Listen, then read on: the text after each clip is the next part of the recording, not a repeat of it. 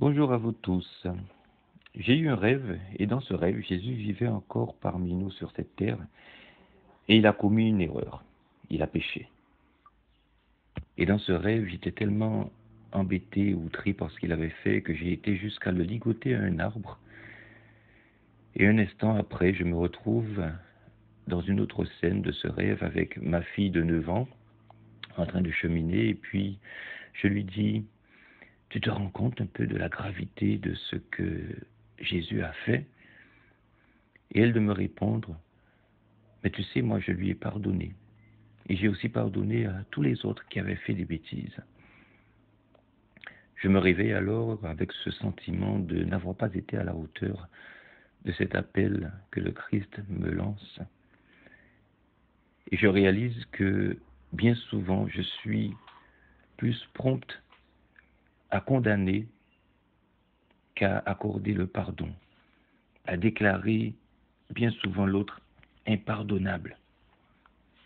Jésus, dans Jean 8, verset 7, dit Que celui d'entre vous qui n'a jamais péché lui jette la première pierre.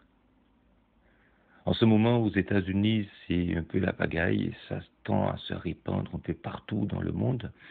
Ce policier qui a tuer un autre, un homme. Et ce qu'on entend, c'est impardonnable. Et tout le monde réclame justice pour cet homme qui a été tué. Est-ce que la faute de ce policier est pire que mon mensonge à moi? Est-ce qu'elle est pire que ma médisance, ma convoitise? Certes, les conséquences sont différentes,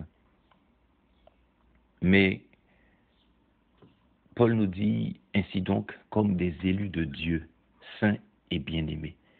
Revêtez-vous d'entrailles de miséricorde, de bonté, d'humilité, de douceur, de patience. Supportez-vous les uns les autres, et si l'un a sujet de se plaindre de l'autre, pardonnez-vous réciproquement. De même que Christ vous a pardonné, pardonnez-vous aussi.